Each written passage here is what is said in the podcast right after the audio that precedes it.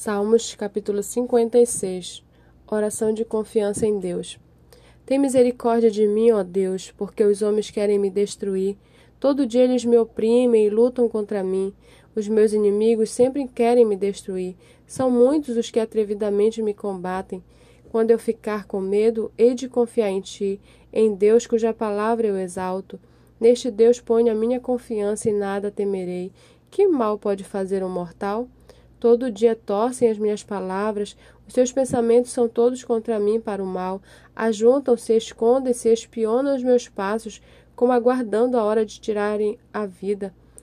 Dá-lhes a retribuição segundo a sua iniquidade. Derruba os povos, ó Deus, na tua ira.